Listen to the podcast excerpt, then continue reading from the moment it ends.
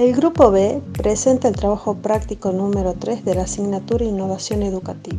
Integrado por las alumnas Ávila Úrsula, Ávila Agüero Marina, Vega Soraya. Tema debatir el desarrollo del estrés y la ansiedad. El estrés es un proceso que se origina cuando las demandas ambientales superan la capacidad adaptativa de un organismo. Esto puede dar lugar a cambios biológicos, psicológicos, que a su vez pueden ser causantes de enfermedad.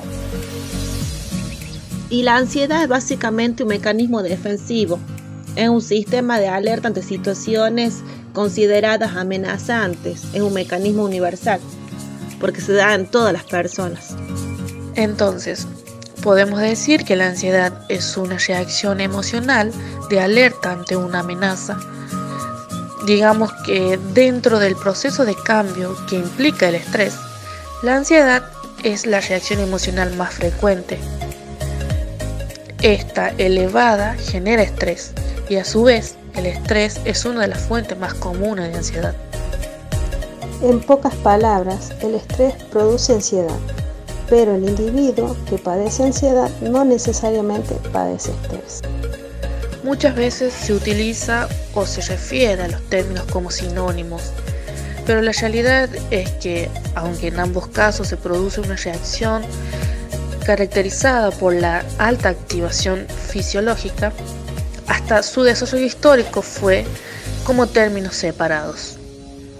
La ansiedad, por ejemplo, tiene sus raíces en la antigüedad clásica, con Hipócrates y sus discípulos, quienes recogieron los datos de la fobia de un hombre, los cuales quedaron plasmados en los denominados corpus hipocráticos.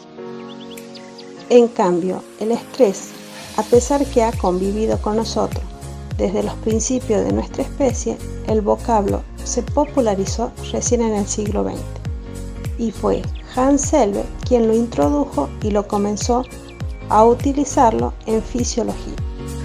Mientras que la ansiedad en el siglo XX comienza a despegarse de la concepción psicoanalítica y se acerca a la de la psiquiatría biológica con un enfoque social, comienza a sustituirse la concepción de neurosis de ansiedad que tenía por trastornos de la ansiedad.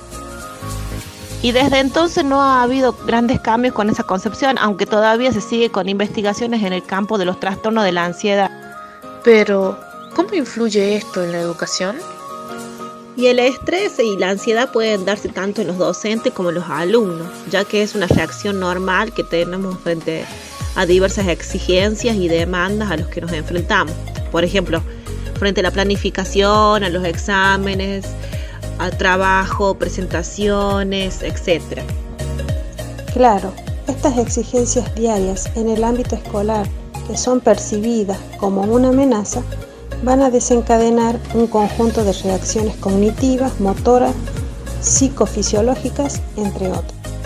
Es decir, que estas reacciones nos activan y nos movilizan para responder con eficacia y perseguir o conseguir las metas y objetivos que el docente o el alumno se propone. Eso experimenta a las personas con ansiedad no es algo completamente negativo, la ansiedad permite que el organismo se ponga en alerta y active todos sus mecanismos de defensa ante una situación determinada. Pero a veces, a largo plazo, puede causar consecuencias negativas, se puede volver patológica en el caso que se manifiesta intensamente, se prolonga y mantiene en el tiempo más de lo debido.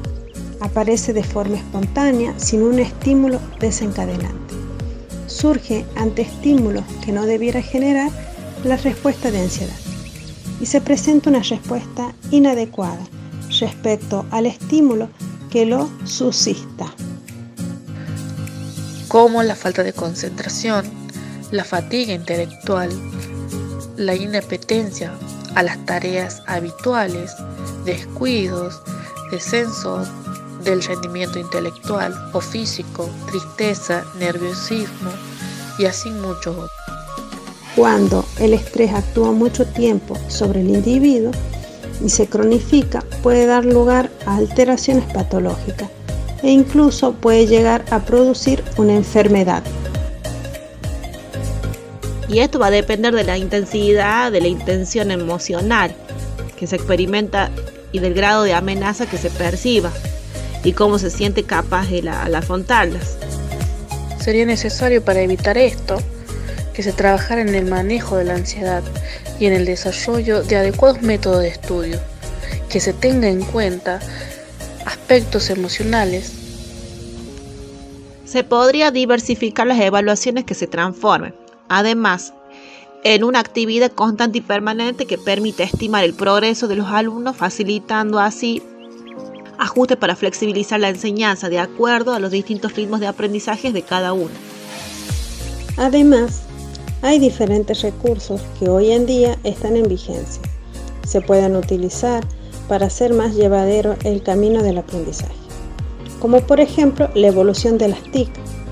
Hay una amplia variedad de aplicaciones y en formato diversificado.